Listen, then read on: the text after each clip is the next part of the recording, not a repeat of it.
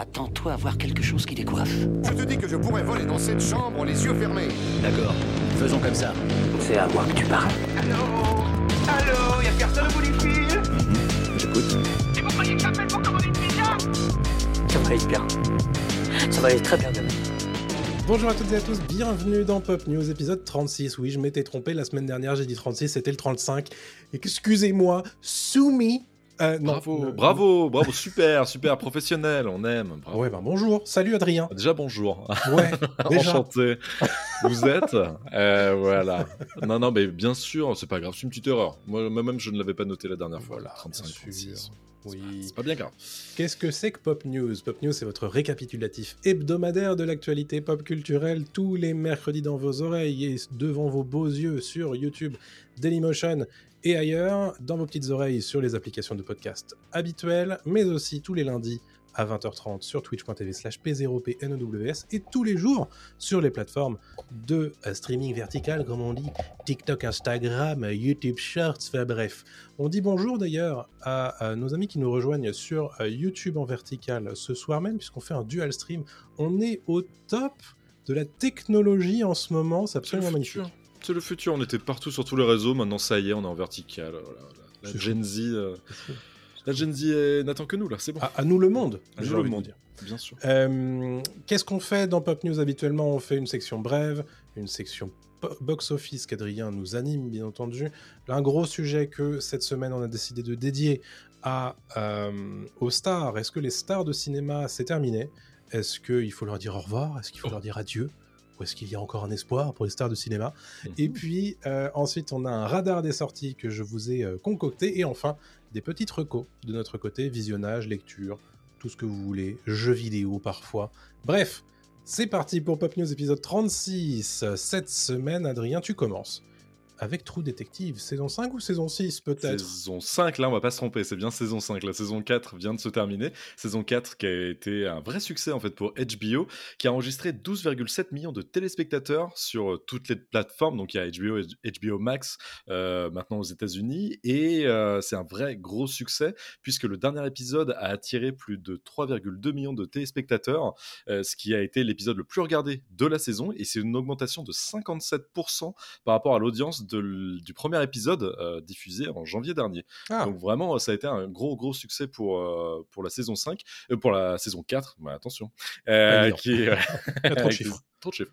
Et, et donc qui a mené justement à l'officialisation d'une saison 5 assez rapidement par HBO, qui semble très content du travail réalisé par Issa Lopez tellement content qu'ils lui ont dit bah tu reviendras pour cette saison 5 euh, puisqu'on a été euh, justement très fan de, de Night Country qui a été le, la saison 4 portée par Jodie Foster et par Cady Race. Euh, on rappelle, euh, True Detective est une série d'anthologie dans laquelle c'est un duo de flics euh, qui enquête sur euh, voilà un meurtre, euh, des disparitions, etc. Depuis la saison 1 diffusée en 2014 avec Matthew McConaughey et Woody Harrelson qui est considéré encore aujourd'hui, même après la saison 4, comme la meilleure saison de True Detective. Mais on est content que la série se poursuive parce que souvent ça a été fluctuant. Il y a eu beaucoup d'années qui se passaient entre les deux, euh, entre deux saisons. Et donc là, même si la, la saison 5 est officialisée, on n'a pas de date de sortie pour l'instant euh, officielle euh, de HBO. Mais ça devrait pas trop tarder, je pense. Impeccable, True Detective, euh, dont tu nous avais déjà parlé plusieurs fois dans tes recos, mais aussi sur notre chaîne YouTube et Dailymotion. Exactement. Bien entendu. Tout à fait. Euh, je voulais vous faire un petit point sur la série Harry Potter, puisqu'on a enfin eu une nouvelle importante concernant sa date de sortie ces derniers jours. Alors, vous savez que HBO, Warner et HBO Max ont annoncé en grande pompe l'an dernier, on vous en avait déjà parlé dans Pop News à l'époque, la mise en chantier d'une décennie entière de séries autour de la saga Harry Potter qui adapterait à nouveau les sept bouquins de J.K. Rowling. On a appris depuis que J.K. Rowling allait servir en tant que productrice et aurait vraiment les mains dans le cambouis sur cette, sur cette série.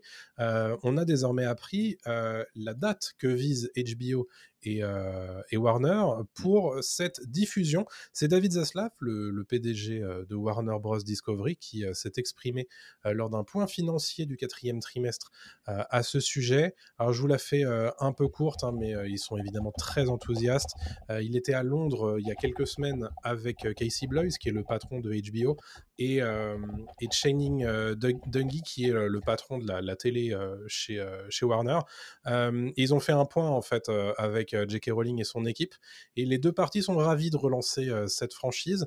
Nos conversations étaient formidables et nous ne pourrions être plus enthousiasmés par ce qui nous attend. Nous avons hâte de partager une décennie de nouvelles histoires avec les fans du monde entier sur Max, et nous visons une sortie en 2026. Donc c'est pour dans très bientôt en fait. C'est vraiment tout de suite. Hein. Mmh on est en 2024. Dans deux ans, il faut que ce soit prêt. on en pense quoi? C'est peut-être peut mettre un peu la charrue avant les bœufs, non? Je sais pas, parce que je pense que Warner a besoin de ça. On en parlera d'ailleurs tout à l'heure, hein, de Warner un peu plus en détail. Je pense pas que ce soit la charrue avant les bœufs, parce qu'ils vont continuer à surfer sur le succès d'Harry Potter, qui se dément pas en fait. C'est toujours un gros mmh carton. faire un petit peu oublier les animaux fantastiques aussi, qui est un succès en demi-teinte. Voilà je pense même pas un succès hein, finalement pour les derniers. Donc euh, non, ça me paraît pas déconnant. 2026, euh, c'est une fenêtre de tir, ça arrivera peut-être en 2027, mais euh, à voir justement s'ils n'ont pas de retard. Tu sais, il y a eu beaucoup de retard récemment avec les grèves, que ce soit des scénaristes ou des acteurs, il peut se reproduire des, choses similaires. Mais je suis curieux. D'ailleurs, allez écouter l'épisode qu'on avait consacré à la série Harry Potter au moment où ça avait été annoncé. Mmh on en a dit tout le bien et le mal qu'on en pense, donc on va pas revenir là-dessus, on n'a pas le temps, mais mais toujours est-il que la curiosité prime. Euh, et euh, j'aimerais être le premier surpris par cette série. Voilà. On croise les doigts, hein, évidemment. On attend euh, vos retours dans les commentaires de, cet épisode à hmm. ce sujet. date de sortie également pour The Boys, saison 4. On l'attendait celle-là. Ça y est, enfin, avec, avec, plusieurs teasings qui ont été faits il y a quelques mois, notamment des posters. On voyait Homelander dans une fête, sûrement politique, avec des cotillons, etc. Là, c'était officialisé avec à peu près le même poster en fait, euh, où euh, Homelander euh, pose fièrement et enfin une date de sortie le 13 juin 2024. Donc là, ce 13 juin sur Prime Video, il y aura trois épisodes au lancement, puis en fait un rythme hebdomadaire mmh pour chaque épisode jusqu'à la fin de la saison. C'est le cas hein, à chaque fois hein, pour The Boys, hein. c'est toujours la même chose. C'était la même chose pour Gen V aussi, qui était la série spin-off de The Boys il y, a, il y, a, quelques mois. On a très hâte. franchement, moi, c'est l'une des séries que j'aime le plus ces dernières années. c'est une série irrévérencieuse, hein, qui n'a pas peur de, taper là où ça fait mal.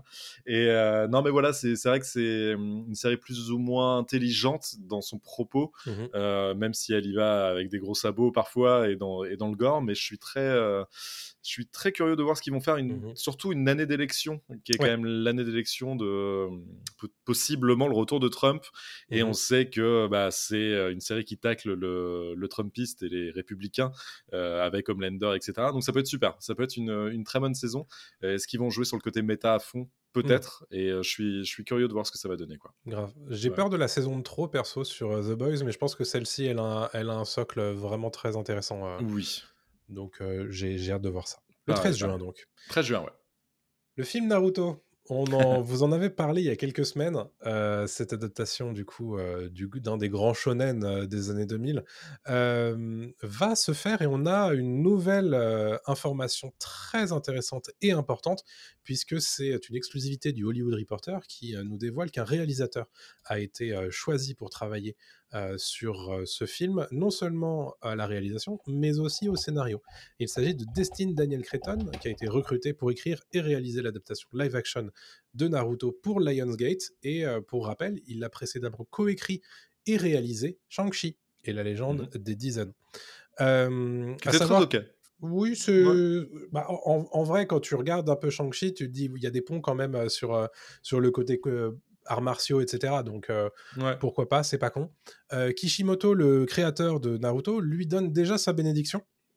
Euh, il dit quand j'ai appris que Destiny était attaché au projet, il se trouve que c'était juste après que j'ai vu un de ses blockbusters d'action, comprendre Shang-Chi, et j'ai pensé qu'il serait le réalisateur parfait pour Naruto. Il dit en le rencontrant, j'ai découvert un réalisateur très ouvert et ayant la volonté d'accepter mes propositions. J'ai senti que nous serions capables de coopérer durant la phase de production. Euh, pour rappel, le projet est en développement chez Lionsgate depuis 2015. Euh, donc euh, c'est la première vraie avancée significative autour de cette adaptation live action de Naruto. bon, un film, c'est mettre un film juste pour Naruto, je pense que ça va être compliqué. Je sais pas ce que tu adaptes avec juste un film de deux heures. Mais écoutez, euh, on, verra ça dans quelques années. Euh, je, ouais, je pense que ce sera pas qu'un film, évidemment. Hein. Ce sera le début d'une trilogie ou d'une franchise. Euh, mais c'est marrant de le faire en film, d'ailleurs. Parce que là, en ce moment, l'habitude, c'est plus de faire des séries. On le voit avec la sortie d'Avatar, le dernier maître de l'air, et puis de One Piece il y a, il y a quelques temps. Mais pourquoi pas Parce que je te dis, Shang-Chi était un bon film. faut voir qui va être casté ah bah, bien dans, sûr. Dans, les rôles principaux. parce que c'est quand même un monument. Hein. Si One Piece est un monument, Naruto, c'est quand même aussi un monument. Quoi. Ouais. Donc, donc à voir. Mais, euh, mais c'est plutôt rassurant sur le papier que ce soit ce réalisateur et ouais. qu'il soit adoubé par le, le mangaka euh, qui est, Complètement. Qui est de Naruto. Ouais, c'est clair. Euh, parlant de réalisateur à nouveau, c'est Jurassic World 4 qui vient de choper un nouveau réalisateur aussi. Ouais, Gareth Edwards qui serait en pourparlers pour réaliser le dernier volet de la franchise Jurassic World. On va l'appeler Jurassic World 4 techniquement parce que c'est un peu la, suite. Même si ça se trouve ce sera plus Park ou World, il, il, un nouveau, un nouveau terme pour relancer la, franchise. Mais en tout cas, c'est Gareth Edwards, Gareth Edwards qui a réalisé Rogue One évidemment, Rogue One chez Star Wars et puis qui a fait Godzilla aussi. Un super euh, Godzilla euh, à l'époque.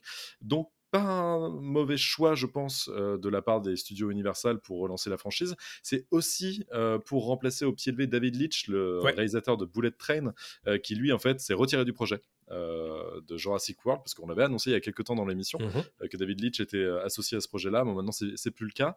de son côté, Universal en fait essaye d'avancer assez vite sur le projet et fixe une date de sortie au 2 juillet 2025 mhm. pour le retour des, dinosaures. à voir si la date tient encore, parce que si on voit qu'il y a un changement de scénario, un changement de réalisateur, ça peut être un peu, mhm. un peu compliqué.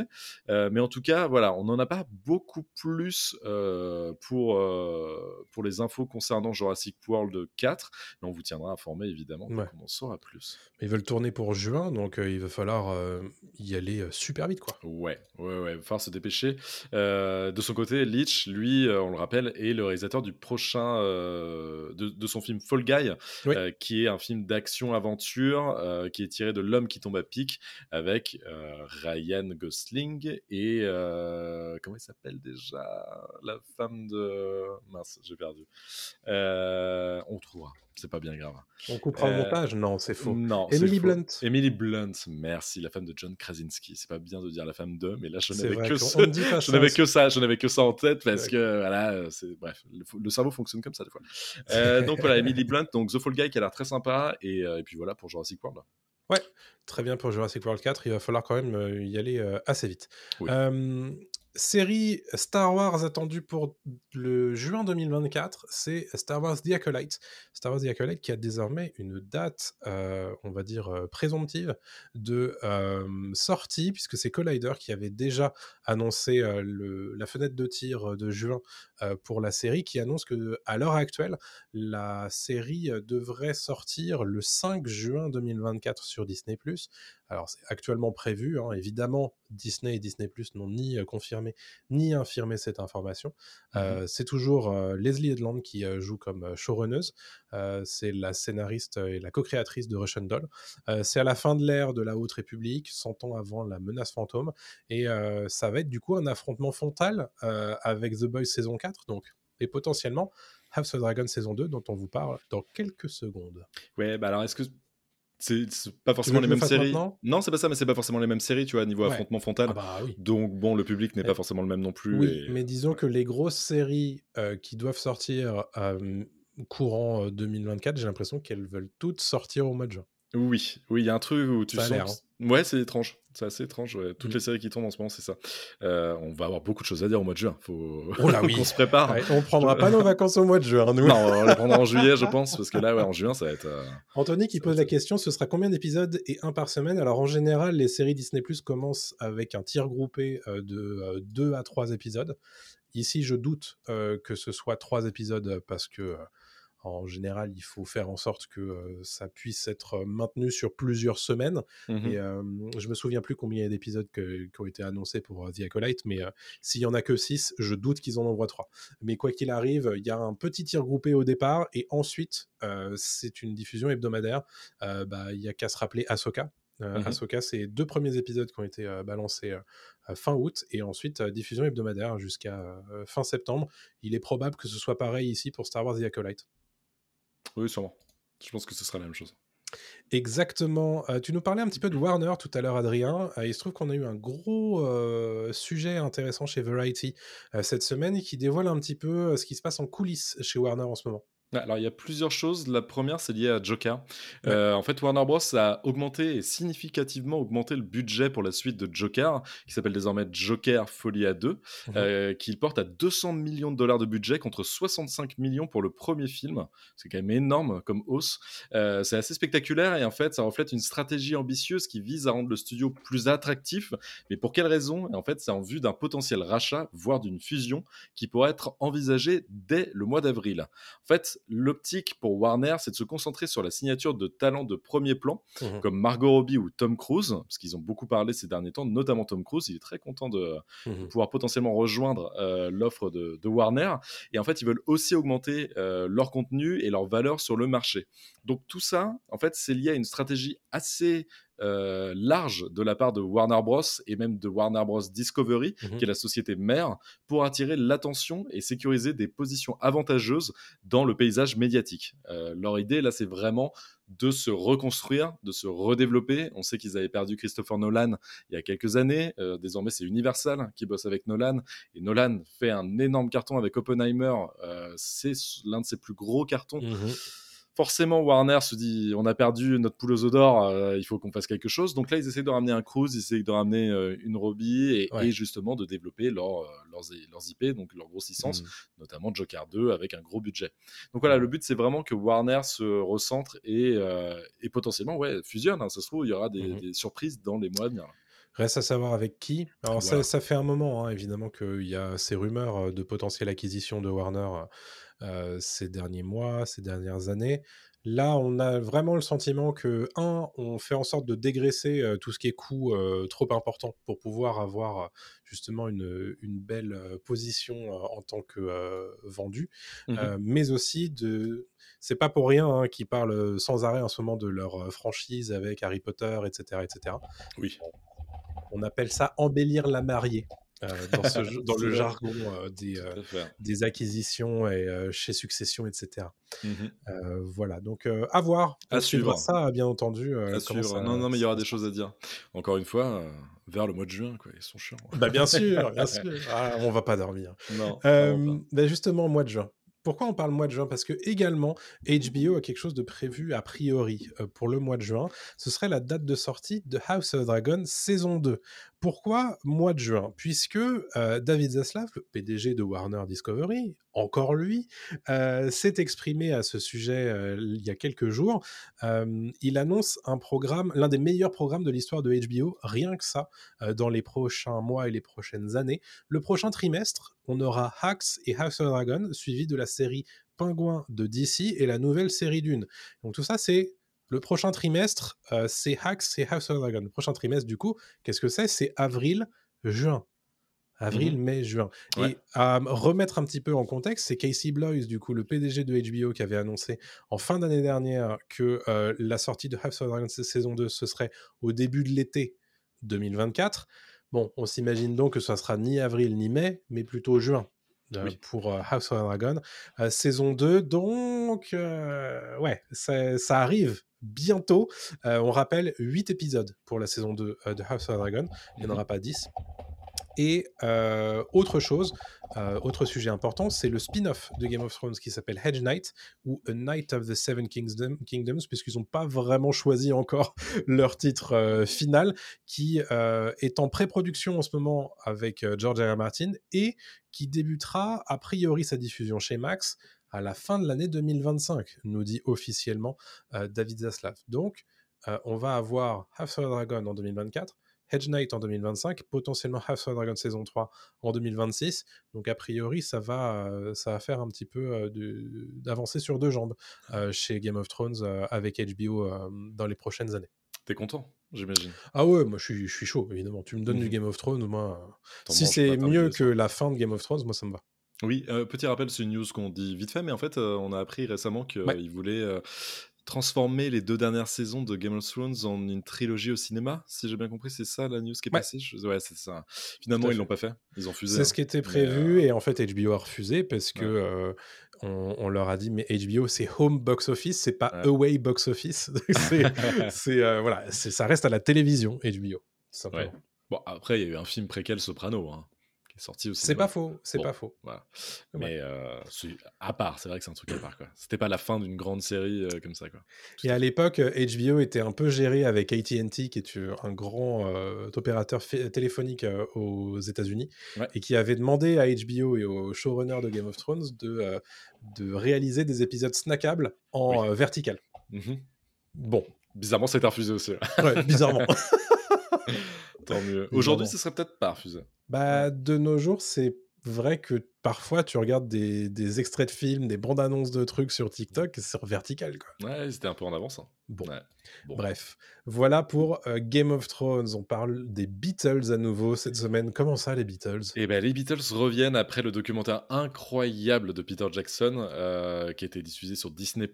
Là, c'est Sam Mendes, le réalisateur de Skyfall et de Spectre et de 1917 aussi, qui Mhm. s'associe avec Sony et Apple, euh, comment la maison de Apple, donc qui a produit tous les, disques des Beatles, pour faire non pas un film, non pas deux films, non pas trois films, mais quatre films, un par Beatle, un par, pour, par membre en fait des Beatles, ce qui est assez incroyable. C'est un projet qui a l'air euh, assez dingue parce qu'en fait l'idée euh, c'est euh, de produire donc un film sur Paul McCartney, un film sur John Lennon, un sur George Harrison et un sur Ringo Starr. Euh, Mendes réalisera les quatre films, donc euh, quand même c'est une tâche assez euh, assez lourde hein, de, de s'occuper de tout ça. Et c'est la première fois qu'Apple, donc le, la maison disque Apple et les Beatles, qui sont encore en vie, Paul McCartney et Ringo Starr, ainsi que les familles de John Lennon et George Harrison, accordent tous les droits sur l'histoire de la vie de chaque Beatles et la musique pour en faire un film scénarisé. En tout cas, quatre films scénarisés. C'est juste énorme. euh, pour les fans, c'est du. C'est incroyable en fait cette news c'est c'est un peu leur Marvel Cinematic Universe là c'est c'est quand même assez foufou quoi euh, pour lui, en fait, Mendes, il a une vision dite grandiose. En fait, Euh, il voit ça comme euh, des histoires interconnectées, euh, une de chaque point de vue des membres du groupe. Le calendrier de sortie des films sera révélé bah, au fur et à mesure, voilà, que le projet avance et à chaque fois quelques temps avant la sortie des, des films, mais pas trop en avance non plus. Ils sont en train de justement décrocher des, des contrats pour des scénaristes pour, euh, qui travaillent sur, euh, sur les films de chaque Beatles. Euh, évidemment, comme le rappelle Deadline, c'est peut-être le projet le plus ambitieux euh, qu'on ait depuis un bout de temps euh, au cinéma, parce que même si Peter Jackson a fait un travail de dingue sur le documentaire, euh, là, en fait, ils vont recréer la vie des Beatles, euh, et c'est quand même le plus grand groupe de tous les temps, et ça Mhm. dépasse n'importe quel autre biopic, donc c'est peut-être le Ouais. biopic ultime musical euh, qu'ils sont en train de préparer là. Toi, t'en Ouais. penses quoi de ce, ce En projet? fait, euh, je trouve ça hyper intéressant Mhm. et à la fois casse-gueule parce que je pense qu'il y a certains membres des Beatles qui sont un petit peu moins courus que, que certains autres. Ringo. Et- enfin, voilà, pour ne pas le citer. Mais euh, en fait, je me pose surtout la question de la diffusion. Tu Mhm. balances les quatre le même jour ou tu, tu les balances au fil de l'eau? Comment tu fais en fait? Je sais pas, mais je trouve ça cool. Euh, je pense qu'il faut balancer un Ringo au milieu. faut, faut- que les gens, voilà. Non, mais tu mets, tu Là, mets, tu mets le- John Lennon à la fin, je sais pas. Ouais, tu mets McCartney, Harrison, Ringo et John Ouais. Lennon. Tu vois. Parce que je sais pas, je sais pas du tout comment ils vont s'y prendre, mais je trouve que c'est hyper intéressant comme Ou concept. tu fais, un, tu fais un, chaque fois un diptyque? Ah ouais. Une, une double, double feature, tu vois, tu fais un, Ah un ouais. truc, quoi. Ouais, c'est pas bête. Mais, pas bête. euh, mais si c'est pour une origin, euh, enfin, bah, voilà, faut que j'arrête de parler comme ça, c'est pas une origin story, mais mais il y a un truc de, voilà, tu, tu revois l'enfance et l'adolescence de, de Paul McCartney. Mm. Si tu la vois deux ans après, euh, elle, est, elle est pas similaire, mais celle de John Lennon, euh, Oui. ils se rencontrent à peu près au même moment et tout. Enfin, Oui. c'est, voilà, c'est un peu chiant. Je suis mais, curieux. Je suis, Mais je très curieux, je trouve ça super. Et Sam Mendes, c'est rassurant, parce que c'est quand même un Mm. grand réal. Euh, et qui... Alors, le seul truc, et c'est les gens reprochent ça sur Internet, c'est qu'ils ont euh, les accords de chaque, euh, de chaque membre du groupe et des familles, etc. Ce qui fait qu'en fait, ce sera peut-être très lisse comme biopic, et ça Ah grattera bah, pas ouais. où il faut gratter. Quoi. En même temps, Bah, regarde, euh, regarde Bohemian Rhapsody. Rhapsody. Bah, voilà. euh, alors, c'est un peu moins le cas pour Rocketman, euh, puisque Elton John a un peu laissé, laissé faire. Mhm. Mais euh, oui, c'est le problème de ces biopics qui sont commandés par la famille ou par les gens eux-mêmes, là en l'occurrence. Oui. bon, à voir. Non, mais il y en a jamais vraiment eu, quoi. Il y avait eu euh, Across Ah the Universe, qui était un film sympa, euh, Mm. qui n'était pas vraiment un- du tout un biopic, quoi. Ouais, je suis, j'ai envie, puis j'adore les Beatles, donc ouais, let's go, quoi. Ouais. C'est parti. On va terminer notre section brève avec une section autour de Marvel, comme d'habitude. Mais alors là, on a des informations assez intéressantes. C'est le Hollywood Reporter qui a fait un gros récap des informations euh, inside euh, de ce qui se passe en ce moment chez le MCU, chez Marvel Studios. On sait que l'année 2023 a été catastrophique, enfin assez calamiteuse euh, pour Marvel Studios, euh, notamment d'un point de vue box-office, mais aussi d'un point de vue euh, communication, d'un point de vue marketing. Euh, on a évidemment perdu la euh, tête de gondole qui était Jonathan Majors euh, dans le rôle de Kang, puisqu'il a été euh, inculpé euh, Mhm. dans une affaire euh, de mœurs. Donc Marvel doit faire sans lui. Et en plus de ça, on a des problèmes du côté du box-office. Et Bob Iger, qui est de nouveau PDG de Disney et donc de Marvel Studios, a demandé à, réduire la voilure et surtout à augmenter en qualité, puisque c'est un problème qui est assez rampant du côté du MCU depuis quelques années. Alors qu'est-ce qui se passe en coulisses? Voilà ce que nous dit le Hollywood Reporter. Donc depuis quelques semaines, quelques mois, Kevin Feige, donc qui est la tête pensante de, de Marvel Studios, qui est en train de recalibrer la direction euh, créative de Marvel Studios en interne. Et en gros, 2024 euh, a été voulu comme une année pour se consacrer sur soi-même au niveau du, studio, euh, d'après une source du, du Holly- Hollywood Reporter. Depuis février, ils ont terminé, début février, ils ont terminé les reshoots d'Agatha. euh, Darkhold Diaries, qui est le spin-off de WandaVision, euh, qui est prévu pour cet automne. Il n'y aura pas d'autres films que Deadpool 3, dont on a déjà parlé il y a quelques semaines dans, dans Pop News. Euh, en général, ils reshootent sur 5 jours. Là, ils ont eu besoin que d'une journée. euh, Mm. pour, euh, pour reshoot, donc ce qui est plutôt euh, assez engageant sur la qualité euh, du- de, de ce qui avait déjà été tourné et sur la confiance qu'ils ont dans leurs produits. Ils ont également recruté Eric Pearson, qui est un scénariste qui a scénarisé notamment Thor Ragnarok et Black Widow pour retravailler le scénario des 4 Fantastiques, qui doit se tourner cet été à Londres, pour rappel, euh, avec le casting qu'on vous a annoncé la semaine dernière. Ouais. Euh, Joanna Callow, qui est showrunneuse euh, de The Bear, a également été recrutée pour scénariser Thunderbolt. Euh, donc Thunderbolt, c'est un petit peu le Suicide Squad euh, like du Marvel Cinematic Universe, euh, dont le tournage est prévu en mars. Et bah, il y a aussi des, réécri- des réécritures qui sont en cours sur les prochains films du MCU, notamment les Avengers, où devait apparaître Jonathan Majors pour réduire le rôle de Kang, euh, voire l'éluder complètement. Euh, donc, euh, à ce titre, Avengers Kang Dynasty, qui devait sortir en 2026, va avoir un nouveau titre qui ne parlera donc pas de Kang. Et paraît-il qu'il s'en éloignait déjà avant le verdict, euh, surtout, mais surtout euh, après l'échec d'Ant-Man 3. Ils se sont dit qu'ils allaient sans doute changer de fusil d'épaule avec Kang. Donc l'objectif, grosso modo, euh, de cette pause, puisqu'en fait 2024, c'est euh, il n'y a qu'un seul film, ce qui est très très peu pour le MCU euh, depuis ces dernières années, ils en sortaient 3-4. c'est un petit peu de laisser les créatifs respirer un peu, mais aussi de donner l'opportunité au public, euh, enfin de, de donner l'opportunité euh, au MCU de manquer au public. Donc euh, c'est peut-être une bonne chose à voir si euh, bah, après le problème c'est qu'il y a un certain nombre de, de, de projets qui sont déjà tournés en fait hein. donc s'ils étaient nuls à la base ils sont toujours nuls parce qu'ils ont déjà été tournés tu vois ce que je veux dire? Donc Oui. euh, bon à voir. Après, après, ils prennent les devants et par exemple Daredevil, la série, tu vois, ils ont pas Ouais. hésité à, à arrêter les frais et à retourner tout ce qu'il fallait pour que ce soit une meilleure série. C'est Ce sera le cas, on verra, mais voilà. Mhm.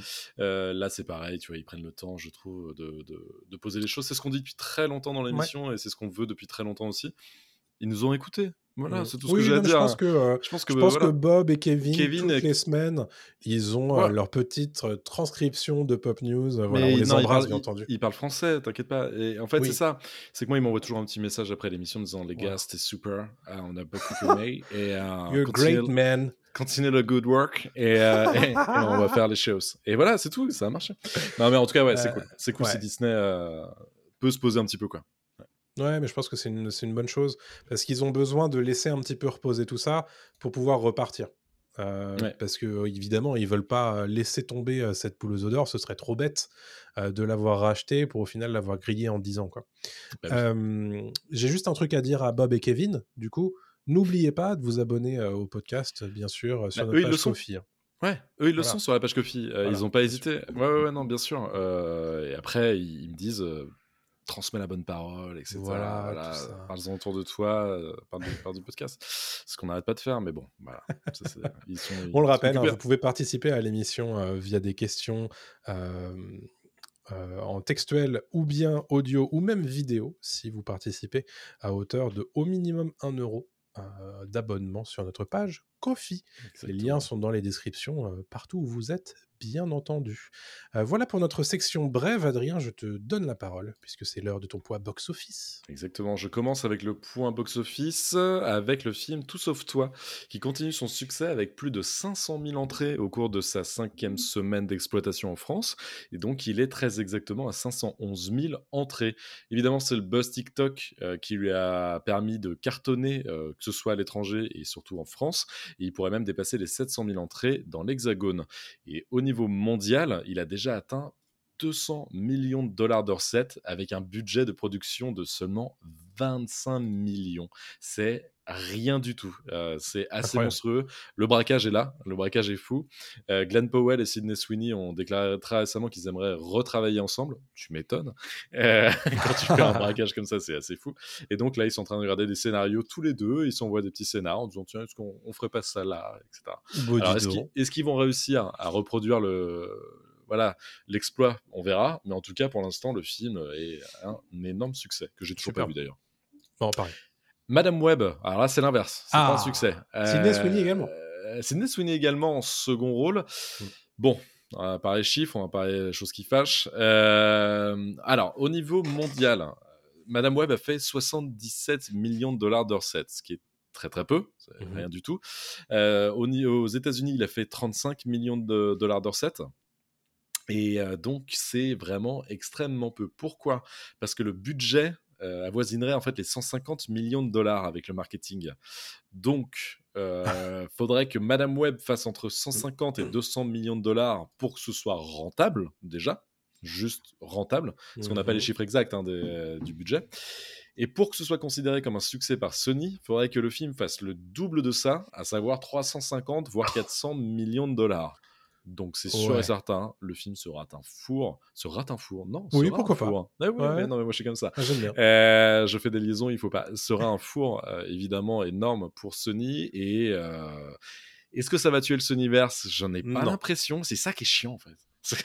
J'aimerais bien que ça tue Bah le non. Sonyverse qui est nul, mais non, ils vont quand même continuer avec du, Du avec du Craven. Venom 3, Craven, etc. Si Craven fonctionne pas, je pense que là il, il sera peut-être temps de faire Ils vont chose. continuer, mais à moindre coût, parce qu'ils ont besoin de garder en fait les, les droits. Oui, oui, oui. Mais bon, là, si ça marche pas, ça marche pas, c'est chaud, quoi. C'est compliqué.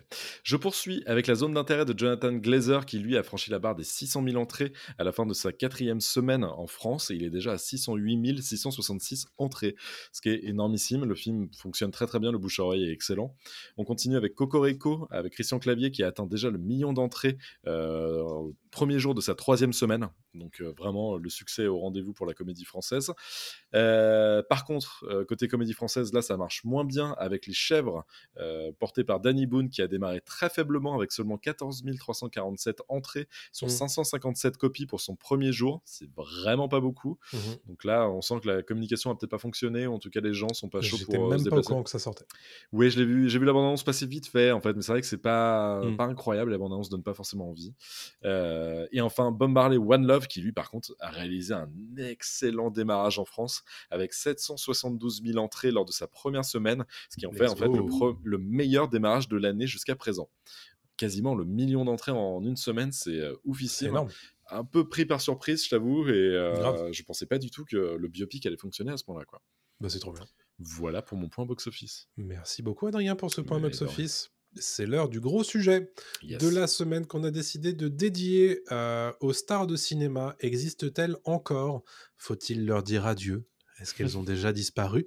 Euh, C'est un petit peu euh, la- le questionnement que nous a inspiré une prise de parole de Nathalie Portman ces dernières semaines, puisqu'elle elle, s'est expliquée à Vanity Fair sur ce sujet, en disant que pour elle, en fait, auprès de la jeune génération tout particulièrement, il y a, ça n'existe plus, les stars de cinéma. Quand tu euh, leur parles de euh, certaines euh, stars, Et bah en fait, eux, ils connaissent pas ce que c'est. ils connaissent beaucoup plus les youtubeurs populaires Mmh. que les stars de cinéma. Donc est-ce que la star de cinéma telle qu'on l'a connue pendant des décennies est une espèce en voie d'extinction? C'est un peu ça notre question. Bah, je sais pas exactement parce que, évidemment, que les youtubeurs, les twitchers, streamers, etc., ont, va- ont pris vachement d'importance dans, dans la vie des jeunes. Je vais dire Mhm. les jeunes, hein, ça y est. Les jeunes, 30 J'ai 34 ans dans un mois, donc oui. c'est- une section vieux con, on vous Ah, prévient. ah, clairement la section vieux con, mais on va, non, on peut se mettre aussi à la place de, Bah, des jeunes. hein. on va essayer de comprendre leur, leur point de vue, mais c'est vrai qu'évidemment aujourd'hui, je pense que dans les chambres des ados, il y a plus les posters de DiCaprio, il y a plus ce truc, tu vois, euh, Mhm. de, de fans absolus, de magazines de fans d'ailleurs qu'on avait Mhm. aujourd'hui. Mhm. En fait, ça se passe évidemment sur les réseaux sociaux. Et les stars l'ont compris aussi, ça. Ouais. Et en fait, je pense qu'elle parle de ça, Nathalie Portman. Parce qu'à une Mhm. époque, les stars étaient plus discrètes, entre guillemets.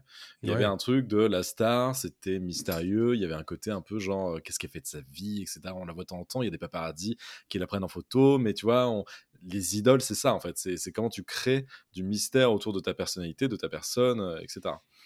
Et c'est la même chose pour la musique, hein. les grandes stars de ciné, de musique, etc. C'est alors la musique moins, mais euh, mais tu vois, il y a un côté. Les réseaux sociaux sont pleinement intégrés par les Ah stars oui. de cinéma. Prends Will Smith par exemple. Will Smith alors ne fait que ça. Il est Ouais, tout le temps sur les réseaux sociaux, à se mettre en scène, sur YouTube, etc. Et donc en fait, il y a plus ce manque de se dire tiens ah ah bah je l'avais oublié, c'est vrai que euh, était euh, il était là et il avait fait ce film-là il y a deux ans. Qu'est-ce qui devient? Ouais, mais Mhm. ça c'est une star, tu vois, c'est un truc, on, on sait pas qui c'est. Et aujourd'hui, il y a plus vraiment ça, Ouais. Euh, à part quelques irréductibles. Et je pense notamment évidemment à Tom Cruise Mhm. qui garde, mais qui a toujours gardé sa vie secrète, qui a- même si évidemment euh, la À scientologie, une époque un peu ça- moins quand même. hein. À une époque un peu moins, mais c'était mis en scène. Mhm. En fait, c'est ça que je veux dire aussi, voilà. C'est que c'était calculé. Tout était Ouais. vraiment calibré. Aujourd'hui, c'est plus compliqué de calibrer Mhm. une communication. Et donc, euh, et donc forcément, quand tu es une star, et bah, tu es obligé de plus te livrer parce que les gens demandent ça. Mhm. Les gens veulent plus le mystère, en fait, ils veulent tout de suite savoir ce que tu penses sur telle, euh, telle chose. Euh, Je vais pas rentrer dans un truc politique loin de là, mais tu vois, par exemple, il y a eu la- le conflit israélo-palestinien, Mhm. il y a énormément de stars qui ont pris parti. Mhm. C'est un truc qui n'existait pas vraiment avant ce truc-là. Parce qu'on l'attend aussi maintenant. Parce qu'on de- l'attend maintenant. Complètement. Mais en fait, euh, est-ce que euh, à l'époque, tu vois, un Nicholson, euh, je prends des stars américaines, hein, Mhm. mais euh, tu vois, un, un Nicholson, un Marlon Brando, etc., auraient ouvert euh, leur gueule en disant Moi, je veux faire ci, je veux faire ça, je veux nanana. Mhm. Pas forcément, tu vois, et en fait, on leur demandait pas non plus, c'était des stars de cinéma parce que c'était des stars de cinéma, quoi. Je sais Ouais. pas. Il y a, c'est vrai que sur la, la politique et la politisation de, de tout cet univers-là, euh, de plus en plus on pose ces questions-là. Euh, quand tu regardes les conférences de presse à Cannes, Mhm. euh, les journalistes n'ont pas vraiment des questions euh, sur les films. Non. Souvent. Euh, donc on, on est souvent en quête de la petite phrase de tiens telle telle actrice elle a elle a donné euh, elle a donné tel avis sur telle chose machin et tout. Euh, je reviens sur ce que tu as dit sur le côté réseaux sociaux. Je pense qu'on est vraiment entré dans une nouvelle ère. C'est l'ère de la micro célébrité Mhm. que grosso modo en fait euh, qui, est, qui est accessible à peu près à n'importe qui qui sait euh, manier à peu près un algorithme. Tout, tout le monde est capable de, de choper euh, 10, 20, euh, 30 000 abonnés sur Instagram si tu sais à peu près euh, comment t'y prendre. Euh, donc là, là-dessus, en fait, tout le monde est potentiellement micro-célèbre. Euh, Est-ce que, euh, du coup, ça n'a pas amoindri l'aura de, des personnes célèbres, on va dire, euh, sur le, la catégorie 1 Mhm. c'est possible aussi dans le sens où, euh, oui, bon, bah, euh, oui, c'est une star de cinéma, fait bon, moi j'ai j'ai 100 000 abonnés sur Instagram, tu vois. Euh, c'est- Il y a, y a ce truc-là aussi. euh, je pense que maintenant, les célébrités sont, access- sont plus accessibles partout. dans le sens où bah, tu les vois sur des, des reels Instagram, tu, tu les vois dans des TikTok, tu les vois montrer ce qu'il y a à l'intérieur de chez eux, euh, comment ils se comportent avec leurs enfants. euh, parfois, tu vois même leurs enfants. C'est c'est beaucoup plus diffus et en fait, tu te rends compte que on a beaucoup plus accès aux coulisses que ce qu'on avait avant. C'est un choix aussi hein, de communication de, de la part de ces stars-là. hein. Mhm. Euh, donc forcément, alors tout le monde ne le fait pas. Mais, mais t'as pas remarqué que justement ceux qui ne le font pas, ou celles qui ne le font pas, c'est celles qui restent un peu justement au-dessus du truc et qui restent des stars en fait. En tout cas pour moi, prends DiCaprio, on sait pas ce qu'il fait. Mmh on sait pas ce qu'il fait, à part que quand il dit je vais me déplacer pour justement défendre la lutte, tu vois, environnementale, etc. tu sais pas ce que fait un, un Brad Pitt? Techniquement, c'est mmh pas vraiment ce qu'il fait, à part ces histoires de gosses et, de trucs où ça parle, tu vois. Mais, mais mmh. voilà, mais c'est pas lui, tu vois, qui. Et en fait, tu sens que c'est des, des, des, vieux de la vieille, c'est un peu les derniers.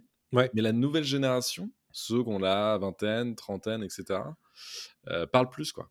Parle plus. Ouais, ouais, ouais. Après, il y a aussi, euh, c'est quoi cette définition de star? Parce que, oui. est-ce que, parce que, est-ce que c'est une personnalité qu'on va voir, peu importe dans quoi elle est, auquel cas il n'y en a plus, mmh. même Tom Cruise. Euh, puisque euh, Tom Cruise est aussi capable d'avoir ses échecs au box-office. On l'a vu euh, l'an dernier avec Mission Impossible 7, qui est en dessous de ce qu'a certes fait un carton, mais qui est en dessous des, attentes. Il y a, du coup, c'est ça aussi, cette, définition-là, qui est un peu toujours un peu nébuleuse. Une star, qu'est-ce que c'est Tu vois, c'est et le, souvent à, une époque, on allait voir le dernier Bruce Willis. Mmh on allait voir, je, je sais pas moi, le, nouveau Sylvester Stallone, des, choses comme ça, tu vois. Tu, te mmh. dis, tu disais, ah, t'allais dans, dans, au box-office, justement, là où t'allais acheter tes, billets, tu disais, tu donnais même pas le nom du, film, tu disais, je veux aller voir le nouveau film avec Brad Pitt. Ouais, tu veux dire que c'est plus porteur, le nom d'une star ne porte plus vraiment un film où il y a bah, je, je, pense qu'il y a maintenant tellement de facteurs qui font que euh, qui sont nécessaires pour faire sortir les gens de chez eux, mmh. que une star n'est plus suffisante pour, euh, pour légitimer un déplacement en salle. Regarde Dune, par exemple. Ouais. Dune, qui est vraiment le film rempli de stars. Ouais. Euh, Qu'est-ce qui te fait aller voir le film? Ah, En tout cas, je pense qu'il y a une bonne partie de la population va voir le film parce qu'il y a Chalamet, parce qu'il y a Austin Butler, parce qu'il y a Zendaya, parce qu'il y a tout ça. Je pense qu'une bonne partie de la population, elle en a rien à faire de la science-fiction et de Frank Herbert, tu vois. Ah oui, non, mais je suis bien d'accord. Et ah, c'est euh, évident. C'est évident que c'est la... c'est une portion congrue des gens qui vont voir Dune 2. Euh, c'est pas forcément les fans de, Dune et les, fans de science-fiction, on est bien d'accord. Mmh. Justement, ces films-là ont besoin d'attirer le grand public, et ce grand public, bah, tu l'attires encore par des, par des truchements, on va dire, habituels. C'est les avant-premières fastueuses au Grand Rex, à Londres, à Mexico, tout ça. et par un casting bah, qui, pour le coup, là, est impressionnant, hein, bien sûr. Mais est-ce que c'est suffisant? Non, je ne sais pas. Non, non, pas forcément. Pas forcément, il y a des contre-exemples là-dessus, mais, mais c'est intéressant parce que elle, dans son interview, elle dit aussi que c'est la, un peu la, un art, le cinéma, qui devient un peu moins cool, entre guillemets, de ce que je comprends. Et, moins populaire. Et moins populaire, en fait. Mmh euh, comme si... Et c'est là où j'arrive pas à la comprendre vraiment, parce que pour elle, comme si les réseaux sociaux, Twitch avaient remplacé euh, le cinéma je sais pas trop ce qu'elle veut dire en fait par là quoi parce que le cinéma en fait peut toujours être regardé chez soi et mmh peut toujours être voilà. Le problème vient peut-être de la du trop plein de contenu qu'on a. Ah bah ça oui en permanence et donc du fait et, tu l'as dit tout à l'heure tu vois avec Marvel du fait que des fois il faut savoir laisser reposer un petit peu le truc quand tu vois qu'un Chalamet par exemple on le voit tout le temps là cette année euh, il fait Wonka, euh, il joue dans Dune, euh, il, est, partout. Austin Butler, il était il y a très peu de temps dans Elvis, cette année dans Masters of the Air, là il est dans Dune 2, etc. Mm. En fait, tu sens que c'est fait exprès pour qu'on te dise ça c'est des stars, ça c'est des stars, regarde là c'est des stars, elles sont trop bien, mm. c'est des stars. Et je ne nie pas hein, qu'elles ont un talent, hein, ces ah bah, stars-là, et que c'est, elles sont douées. mais des fois, je suis content de me dire tiens, j'ai pas vu cet acteur-là depuis au moins 2-3 ans. Mmh Qu'est-ce qu'il a fait? Genre DiCaprio, il fait ça en fait, il, s'en fout, mais parce qu'il a plus besoin de prouver quoi que ce soit. Mais, mais, et à la fois, est-ce que les gens vont vraiment voir euh, le film de DiCaprio? Je pense quand même. ça dépend lesquels. Hein. Ah, ces dernières années, je pense que ça va quand il fait des bons choix, donc euh, ouais, bien sûr. Ouais, ouais, si, si, ça va quand même. Mais mmh. euh, mais il y a aussi eu ce phénomène, et ça, ça dure depuis des décennies, de la, la star un peu jetable pour mmh Hollywood. je pense à Sam Worthington, c'est le premier qui, m'est venu en tête, où, comme par hasard, il était dans Avatar. Donc, il fallait absolument le faire tourner dans des, plus petits projets et des projets pour capitaliser sur, sur sa personne. Mmh je pense à l'attaque des titans, au choc des titans, pardon, pas l'attaque. je pense à, euh, l'homme là, euh, Man on the Ledge sur Oui. euh, le mec qui est euh, oui, oui, le, le thriller où il, il va se, se jeter de, du haut d'un appartement, d'un immeuble. Ouais. Bon, et en fait, tu te rends compte que tout ça c'est extrêmement éphémère et que les seules vraies stars qui restent encore, c'est les stars qui ont construit de bout en bout leur filmographie. Ouais. Et je pense que pour le coup, alors il n'en est pas à ce stade-là parce que bah, il est le produit de sa génération, mais Timothée Chalamet, pour le coup, s'engage un petit peu dans cette direction-là, euh, où, euh, où pour le coup, il, il fait vraiment très attention à ce qui, au projet euh, qu'il accepte. Mhm. Mais étant donné que c'est un un petit jeune entre guillemets, il, il a d'autres cordes à son arc en termes de communication qui font qu'il est peut-être un petit peu trop proche encore des gens pour être une vraie star au sens ancien du, du terme. Je sais pas. Mais en fait, je pense que c'est très compliqué. Ce que je disais tout à l'heure, c'est le côté communication. Euh, Aujourd'hui, ça doit être très dur de s'isoler Ouais. et qu'on ne parle pas de toi. Euh, ne serait-ce que les affiches, je regardais euh, un reportage super intéressant l'autre fois sur les affiches et notamment sur Dune. Et en fait, Mhm. tu, tu sais, toutes ces affiches moches qu'on a aujourd'hui où il y a plein de personnages, Oui, euh, je déteste ces affiches. elles sont horribles. Mais en fait, tout ça, c'est une question de droit, en fait, c'est une question de contrat. Et en fait, si euh, Timothée Chalamet, sa tête est plus grosse que les autres, c'est parce que c'est le premier rôle et donc en fait, les Bien autres sûr. doivent être un petit peu plus petits, etc.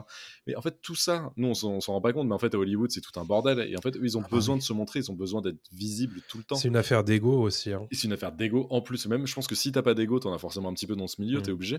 Et au-delà de ça, et bah, ils doivent se dire non, je ne peux pas vivre sans le regard des gens. Mhm. Donc, je suis obligé de m'adapter aux Mhm. nouvelles technologies, donc d'être sur TikTok, donc d'être sur Insta, Bien sûr. donc de communiquer, de parler, même des fois si c'est pour pas dire grand chose. Et, euh, et voilà. Et, et ça manque, je trouve, de euh, sincérité, quoi. Tu vois, tu sens que des fois, Oui. c'est. Bah, c'est- mais. ouais. Le gros problème auquel on est confronté toutes les semaines quand on prépare le conducteur de Pop News, c'est que souvent, euh, tu te rends compte qu'on te monte en épingle des, des choses qui sont en réalité ne sont pas des infos. Et donc Mhm. c'est un peu ça qu'on essaie de trancher dans le vif euh, chaque semaine euh, pour vous, c'est de vous présenter ce qu'on juge comme les, les informations les plus valables. Euh, Il y a un autre truc avant qu'on conclue que je voulais aborder, c'est que vous aurez remarqué depuis tout à l'heure quand on parle de stars, on n'a pas évoqué de nom féminin. Euh, et ça, c'est ça, c'est un truc qui est assez euh, impressionnant euh, depuis des décennies. C'est que pour l'instant, enfin, on fait assez peu confiance à des, des grandes têtes d'affiche féminines. Et je pense que c'est un peu en train de changer, notamment grâce à Barbie et à Margot Robbie, euh, qui elle a une, une aura importante. Euh, l'actique dit bah si Nathalie Portman, mais Nathalie Portman, c'était quoi son dernier premier rôle depuis Black Swan? Premier rôle? Hmm. Euh, Elle a fait. Ouais, parce que May, May December, c'est euh, c'est un second Tiens. rôle. C'est Ouais, ouais. en fait euh, il y a il y en a pas ou plus ou quasiment pas des, des femmes autour desquelles on crée des projets. Mhm. Et pour l'instant, la seule que je vois à l'heure actuelle, c'est Margot Robbie. Mhm. Ah non, Parce qu'elle a eu Birds of Prey, euh, Harley Quinn, elle a eu Barbie, bien sûr, et ça va continuer. Puisque Même Zendaya, elle arrive à apporter un film tout seul. Zendaya, pour l'instant, elle n'a pas eu son film euh, autour d'elle. Non.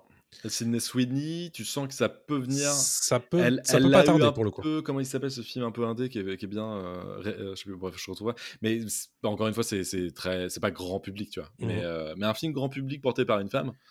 Euh, déjà bienvenue en 2024, hein, c'est compliqué, non, mais mais, ça, euh, hein. mais oui, oui, je suis entièrement d'accord. Et euh, donc, c'est un... c'est c'est important de le souligner quand même. Complètement. Zendaya, elle porte Euphoria. Oui, mais alors, Non. je parlais de. déjà, c'est un ensemble, hein, Euphoria. hein, Oui, et, je, je, je parlais pour le, pour le coup de film, puisque je trouve que du côté film, c'est beaucoup plus compliqué euh, que du côté série, Ouais. en l'occurrence.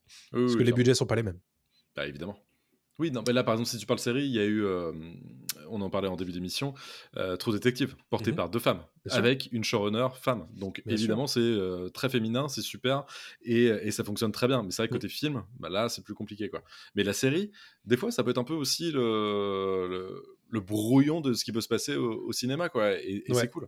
Donc, euh, donc moi, j'adore voir que c'est porté. Et derrière, il y a tu le sens quand tu regardes des séries, il y a de plus en plus de réalisatrices, notamment, Oui, euh, qui bossent sur des séries, parce que tu sens qu'elles ont plus de place en fait et Ah bah, plus d'espace pour s'exprimer. Euh, niveau des femmes, des castings, je n'aurais pas faire les, les- donner des chiffres, mais par contre, ça se voit au générique. Regardez les génériques, il y a Ah oui. énormément de femmes euh, qui bossent sur des mieux. séries, et c'est trop bien, c'est trop cool. Clairement. mais au cinéma, c'est vrai que euh, c'est moins le cas. Même si là, tu vois, au César, on le voyait euh, très récemment avec les cérémonies, euh, Justine Triet, euh, tu vois, qui. En France, c'est ça, on n'en a pas parlé. Justine Triet, donc réalisatrice Ouais. de- d'Anatomie d'une chute. Euh, Adèle Exarchopoulos, tu vois, en France, je Mhm. trouve, peut porter, et elle l'a fait un peu, euh, tu vois, avec rien à foutre, euh, elle peut porter des films. Oui, je pense, vrai. tu lui files un premier rôle, je suis sûr qu'elle peut porter un film sans Oui. aucun problème. Euh, on a, je trouve, en France des, des actrices qui peuvent porter. Virginie Fira le fait. Je suis on super a d'accord. Virginie Fira, tu vois, qui le fait. Ouais. Mais euh, aux États-Unis, c'est plus compliqué. Mais en France, par contre, faut pas oublier la France et il y a beaucoup d'actrices euh, qui peuvent. euh, Je suis d'accord avec toi. Complètement. Mm. Euh, donc euh, voilà ce qu'on voulait vous dire du coup euh, autour de ce, ce gros sujet euh, sur les stars de cinéma. Qu'est-ce que vous en pensez? Dites-nous ça dans les commentaires. Où que vous soyez, on vous lira tous, bien entendu. C'est l'heure du radar des sorties, Adrien. On va faire un petit peu le point sur ce qui sort cette semaine. Il y a plein de trucs. Parle de Dune depuis tout à l'heure et ça y est, c'est enfin le moment pour Ah. Dune partie 2. Euh, on va enfin arrêter de t'en rabattre les oreilles, Adrien. Quoique non, tu vas nous en parler dans, dans ton pas box-office pendant des Oui. semaines. Euh, ça sort le 28 février. C'est toujours un film de Denis Villeneuve avec Timothée Chalamet, Zendaya, Rebecca Ferguson, Javier Bardem. Et bon, juste vite fait, le pitch, c'est Paul Atreides qui s'unit euh, aux Fremen pour mener la révolte contre ceux qui ont anéanti sa famille. Voilà. Et le, pre- la première partie est toujours en salle, hein, de mémoire. Oui, non, Elle il y a est une ressortie, ouais. Ouais. Je suis pas allé. hein. Ouais. Euh, moi non plus. Euh, côté streaming, quatre euh, sorties que je voulais vous noter, notamment celle-ci que j'attends particulièrement. C'est ma prio de la semaine perso. C'est Shogun qui sort le 27 février sur Disney Plus avec Hi- Hiroyuki Sanada. Le pitch, c'est en l'an 1600 au Japon, le seigneur Yoshi Toranaga lutte pour sa survie alors que ses ennemis du Conseil des Régents se liguent contre lui lorsqu'un mystérieux navire européen est retrouvé échoué dans un village de pêcheurs voisins. Et c'est adapté du roman éponyme de James Clavel. Mhm. Euh, sur Canal+, on a la sortie d'Anatomie d'une chute, enfin, en SVOD, qui sort le 27 février sur Canal+. Pour rappel, le pitch, c'est une enquête pour mort suspecte est ouverte après la chute d'un père de famille dans son chalet, et un an plus tard, le fils assiste au procès de sa mère, véritable dissection du couple. Oh, non, rien que ça. Oh, magnifique. Le 1er mars, on arrive déjà en mars hein, sur le radar des sorties. Sur Netflix, je vous propose Fury avec Marina Foïs et Mathieu Kassovitz. Le crime organisé parisien est contrôlé par six familles et seule la Furie maintient la paix entre elles. Plus pour longtemps, en quête de vengeance après la mort de son père, une jeune femme se retrouve prise dans la toile de la Furie, gardienne de l'ordre au sein du crime organisé parisien. En gros, c'est John Wick, mais avec Marina Foïs. Ouais, j'ai du mal à y croire. Bon. La suspension d'incrédulité fonctionne pas trop, mais ouais. Voilà, je, je voulais quand même vous le noter. Toujours sur Netflix et aussi le 1er mars, c'est réalisé par euh, Johan Renck, qui est un réalisateur qui a travaillé notamment sur Tchernobyl. Euh, c'est un film euh, qui s'appelle Spaceman avec Adam Sandler et Carey Mulligan. Le pitch, c'est au bout de six mois d'une mission solitaire dans l'espace, un astronaute commence à se rendre compte que la femme qu'il a laissée sur Terre pourrait bien ne pas l'attendre à son retour. C'est à ce moment-là qu'il fait connaissance avec une créature extraterrestre qui tente de l'aider à comprendre ce qui s'est passé. En gros, c'est Marriage Story, mais euh, dans l'espace. non, peut-être pas, mais euh, t'as vu la bande-annonce ou pas? Ouais, ouais, j'ai vu. Ouais, ça a l'air bien, hein. ça a l'air Ouais, cool. franchement, Ça a l'air barré, j'ai très envie de regarder. Ouais, Euh, et la créature extraterrestre, c'est Paul Dano qui, euh, qui lui donne sa voix. Ouais, et elle a un design flippant. Ouais. Bon, c'est une araignée, quoi. Oui, bah moi ça me fait peur. Attention aux arachnophobes. Voilà. Exactement. Euh, et une sortie euh, d'importance en jeu vidéo à vous noter, c'est Final Fantasy VII Rebirth, qui sort le 29 février sur PlayStation 5 uniquement. C'est la suite du remake de Final Fantasy VII, un des RPG les plus appréciés de tous les temps. Euh, et toi, tu l'attends beaucoup, parce que je crois que tu te fais prêter une PlayStation 5 pour Si l'occasion. tout va bien, on me prête la, la PlayStation 5. Mais voilà, faut que je, je renvoie des messages. Mais normalement, oui, c'est bon. je Envoyez-nous une, PS5. Envoyez-nous une PS5, voilà. Ah, s'il vous plaît, s'il vous plaît. non, bah, Final Fantasy VII, ouais, j'ai vu des, il y a des premiers tests qui sont sortis. Atomium, qui est un YouTuber euh, jeu vidéo qui est super. En fait, on a parlé sans spoiler, sans rien. Il a dit que ceux qui avaient euh, adoré le set à l'époque vont adorer, mais il y a un côté extrêmement méta euh, dans le jeu. C'est une super relecture du, mmh. du jeu. J'ai extrêmement hâte d'y jouer, quoi. C'est et son point fort à lui, c'est ce qu'il dit, c'est ce que j'avais adoré dans le premier, dans le remake, c'est la musique réorchestrée. Mmh. Et apparemment, c'est encore euh, incroyable. J'ai très très hâte. Et je pense que si j'ai la PS5, je vous en parlerai en reco, évidemment. Bien sûr. Mmh. Euh, ben justement, parlons des recos euh, cette semaine, mmh puisque on a deux petites recos à vous faire cette semaine. Adrien, je te, je te propose de commencer. Ouais, alors ma, Reco, c'est une série qui est sortie sur Netflix la semaine dernière qui s'appelle One Day, qui est tirée d'un roman. je n'ai plus le nom de l'auteur, tu pourras peut-être le retrouver pendant que j'en parle. Et qui a aussi été adapté en film au début des années 2010 avec Anna Et Jim Sturgis, euh, qu'on voit plus trop d'ailleurs, cet acteur euh, est anglais. C'était, je n'avais jamais vu le film, je connaissais pas le bouquin, et puis je vois ça passer. C'est une pote qui m'envoie un message. Vas-y, je t'en prie. David Nichols. David Nichols, merci. Euh, c'est une pote qui me dit tiens, il y a cette série, ça te dit pas voilà, de, de commencer genre à distance, un truc que je fais jamais, watch, une watch party quoi. Et je vais vas-y, c'est parti, on regarde. Et, et en fait, j'ai été pris dès le début. J'ai fait mais c'est pas si cucu que ça en fait comme série. Je pensais que c'était une série un peu romantique, voilà, mignonne, sans plus, comme en fait, non, c'est très bien. L'histoire euh, de One Day, c'est une rencontre en 1988. La date précise, c'est le 15 juillet. C'est deux étudiants qui se rencontrent en fait à la à la cérémonie du diplôme, le soir de la cérémonie des diplômes. Ils ont vécu en fait quatre ans à Édimbourg sans jamais se parler à l'école euh, et dans les couloirs de, l'université. Et euh, le soir, ils sont en train de boire des coups, ils se rencontrent et ils, ils s'échangent quelques mots. Ils vont passer la nuit ensemble. Et en fait, ce qui va se passer, c'est que pendant 20 ans, euh, ils vont se retrouver à des euh, moments de leur vie, évidemment. Mais la série suit exclusivement un jour par an de leur vie. Jusque mmh. euh, et ben dans les années 2000 euh, je sais plus quand est-ce que ça se termine exactement mais bref mmh voilà. Et donc en fait on passe du deuxième épisode qui est en 1989 ensuite le troisième épisode en 1990 etc mais toujours le même ah. jour toujours un 15 juillet. Et donc évidemment ils sont à des points différents de leur vie et euh, à un moment ils sont en train de bosser. Peut-être que dans trois, épisodes plus tard ils ont perdu leur boulot mais ils ont rencontré quelqu'un etc voilà. C'est super c'est une histoire d'amour d'amitié de comment on évolue aussi dans la vie. Et évidemment en plus c'est ça se passe dans les années 90, une grande partie de la mmh. série. Donc on retrouve toute cette ambiance euh, très cool des années 90 où on s'appelait euh, soit au tout début des années 90 avec euh, des téléphones fixes, puis au fur et à mesure il y a les téléphones portables qui apparaissent, et puis ils découvrent le fait les ordinateurs, etc. Enfin tu vois, il y a plein de trucs et une BO super avec franchement à chaque épisode un voire deux morceaux euh, qui cartonnent de ces années-là, parce que ce qui est cool, c'est qu'ils choisissent un morceau de l'année euh, en question euh, pour illustrer l'épisode. Et je l'écoute vraiment pas mal cette BO, elle est super. On a, on a les Velvet, on a quoi? On a pas mal de, de chansons. Il y a New Order, il y a, y a, des grands noms en fait dans cette BO. Et, euh, et à la fin, je vais le dire, j'ai chialé quoi. Non, j'ai lâché, euh, j'ai lâché ma petite larme qui, qui J'ai même lâché plus qu'une larme. J'étais pas bien. Ouais, bon. ouais, non, franchement, je m'y attendais pas. J'ai fait, oh là là, ça, merde.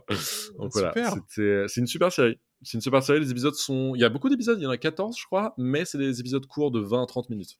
Donc, euh, donc ça va. Mais allez-y, foncez, ouais. ouais. One Day, euh, c'est sur Netflix du coup. Exactement. Vous pouvez regarder ça. Et ça me donne super envie. Ça me fait penser un petit peu à du Linklater dans l'idée. Dans l'idée, oui, avec euh, Boyhood, dans où tu mmh. vois la vie de. Ouais, ouais, c'est ça, ouais. Et au niveau des acteurs, ils sont tous plus ou moins connus. Et même si le mec, en fait, a joué dans White Lotus, euh, saison 2, mmh il joue l'un des jeunes qui sera avec l'assistant. Mais bon, pour ceux qui n'ont pas vu la série, ça ne parlera pas, quoi. Mmh. Mais, mais voilà. Très bons acteurs, deux très bons acteurs. Moi aussi, j'ai une petite reco à vous faire euh, côté Netflix, et ce n'est pas Avatar, le dernier maître de l'air, parce que j'ai regardé qu'une seule, euh, qu'un seul des épisodes. Euh, il s'agit d'une série documentaire sur le foot. Oui, le foot. il s'agit de Sunderland envers et contre tous en français, Sunderland Till I Die en, en anglais. Euh, j'ai l'impression d'avoir déjà parlé de cette série, mais bref, je vous, euh, je vous en parle parce que la saison 3 est sortie euh, mi-février. Et qu'est-ce que c'est que cette série documentaire? Alors au total, maintenant, on y a 17 épisodes, puisqu'il y a 3 épisodes de plus avec la saison 3. Mmh c'est une série qui suit le club de football de Sunderland qui en fait en 2017 est relégué de la première ligue et en 2018 est relégué du coup du championship, donc passe en troisième division. Euh, et donc ça devient absolument euh, un scandale absolu pour, euh, pour la petite ville de, de, Sunderland qui ne fait que respirer et vivre pour son, son club de foot. Et c'est assez incroyable parce que c'est une série qui suit évidemment les coulisses de ce club, mmh mais aussi des personnages hyper intéressants qui sont les supporters de, de, ce, de ce club et qui sont des supporters qui ont vécu les hauts et les bas de, de, ce club et qui sont évidemment abonnés à l'année et qui font les, les déplacements tous les week-ends, qui vont voir les matchs dans le stade et tout. Et en fait, tu les vois petit à petit se déliter. c'est parce que tu te rends compte que quand tu passes de la première division à la troisième division du championnat anglais, c'est quand même chaud, quoi. En combien de temps? En deux ans. Wow, c'est dur. En l'espace de deux ans. Et donc, tu vois que, évidemment, c'est des gens qui déméritent pas. Euh, c'est les, les, joueurs ont envie, euh, les managers ont envie, les supporters ont envie, mais en fait, euh, bon, bah, c'est un, peu, c'est un peu une série qui, qui suit bah, le, des losers, mais bien intentionnés. C'était de l'assaut en vrai ou quoi? Mais c'est hein? un peu ça. C'est un peu ça. Et alors, du coup, euh, il se trouve qu'ils avaient arrêté de, de filmer euh, à l'intérieur parce qu'il y a la première euh, saison, c'était 8 épisodes qui étaient sortis en 2018. La deuxième saison, c'était 6 épisodes sortis en 2020. Et la troisième saison, ils ont attendu 2024 pour, ah pour s'en occuper. Et en fait, ces trois épisodes qui suivent, je crois que c'est la saison 2021. puisqu'ils se sont dit, attends, il se passe quelque chose du côté de Sunderland, on va peut-être y retourner. et c'est justement une période où ils partent en playoff et ont peut-être l'espoir de, d'être, de remonter dans le championnat de la, division 2. Donc voilà ce que, ce que ça traite et c'est trop drôle parce que ma meuf qui est pas du tout fouteuse ou quoi que ce soit, a regardé le troisième épisode avec moi et en fait, euh, enfin, elle, a, elle a commencé à regarder. Elle me dit qu'est-ce que tu regardes? Je fais bah vas-y regarde. Et en fait, elle a regardé de bout en bout le truc parce qu'elle a été happée par le truc et à la fin, elle en a lâché sa petite larme. Ah J'étais là en mode ah oui, tu vois, c'est que ça fonctionne quoi. et, euh, et, donc euh, ouais ouais non franchement, c'est assez rapide, hein, c'est 40 minutes d'épisode. Donc mmh vraiment voilà c'est ça, ça Combien d'épisodes par saison? bah, en fait, ça a été différent à chaque fois 8, 6 et 3. Donc ah au total, il y en a 17. Et, et, je pense que c'est une bonne idée d'en avoir fait que 3 sur mmh cette saison 3, puisque bah, au final, c'est quand même un peu tout le temps la même chose. les, les attentes, les attentes déçues, les attentes, les attentes peut-être vont être répondues. Donc, non, c'est intéressant. Moi, j'ai bien aimé et ça m'a fait plaisir de les retrouver. Alors, je sais pas, je pense que ça sera la dernière saison, mais ça m'a fait plaisir de les retrouver. Et puis, quand tu. En fait, moi, j'ai du mal à voir le côté fanatique du, du footeux, mais ça me permet de, de, comprendre un petit peu quelles sont les, les clés de ce truc. La petite, la petite ville un peu industrielle où les gens, en fait, ils vivent que pour ça. C'est c'est mmh. assez passionnant, en fait, à voir. Ah ouais, non, mais c'est social, en fait. Il y a un truc social qui est incroyable. Complètement. C'est passionnant. Mais il y avait aussi dans le même genre le le, show de Ryan Reynolds euh, oui. après avoir racheté le club de Wrexham. Wrexham, bien sûr. Qui est super, qui est super intéressant aussi parce que c'est des gens qui viennent d'un milieu, dans mes souvenirs, mm. euh, il y a une mine pas loin. Enfin voilà, il y a des choses mm. comme ça, c'est des mineurs et tout. Donc ouais, c'est des, des petites gens, c'est des gens de voilà qui qui ont qui n'ont pas que ça dans la vie, mais disons que ça les drive énormément au quotidien, quoi. Donc, euh, donc c'est beau de voir quand, quand, ça marche et tout, quoi. Exactement. Donc voilà pour nos recos de cette semaine. Euh, j'espère que euh, ça vous aura plu. on se donne rendez-vous la semaine prochaine, puisque c'est déjà la fin de cet épisode 36 mmh de Pop News. on vous laisse avec une mission, bien entendu. C'est liker partout où vous nous voyez, commenter partout où vous nous voyez, particulièrement chez Dailymotion. Bonjour Dailymotion. Salut Dailymotion. Euh, vous pouvez faire ça évidemment, ça nous aide beaucoup. Abonnez-vous si c'est pas encore fait. Si vous êtes toujours là et que vous êtes toujours en train de nous écouter, c'est qu'a priori ça vous plaît. Donc allez-y, lâchez l'abonnement quand même, ça ferait plaisir. Ouais. Et on a dépassé les 10 000 abonnés sur YouTube. Ah ouais. On, a on est même à 11 000 là, on est plus de, 11, plus de 11 000 abonnés là. ça c'est euh, le travail d'Adrien qui paye à fond. Eh oui, et donc, oui, euh, donc allez-y, ça fait super plaisir. Merci, euh, merci à tous.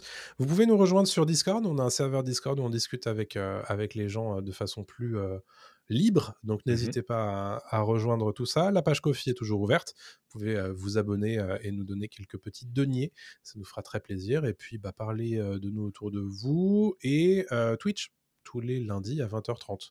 Bien entendu. on vous souhaite une très bonne semaine. Et puis, bah, d'ici la semaine prochaine, portez-vous bien. Salut tout le monde. Salut.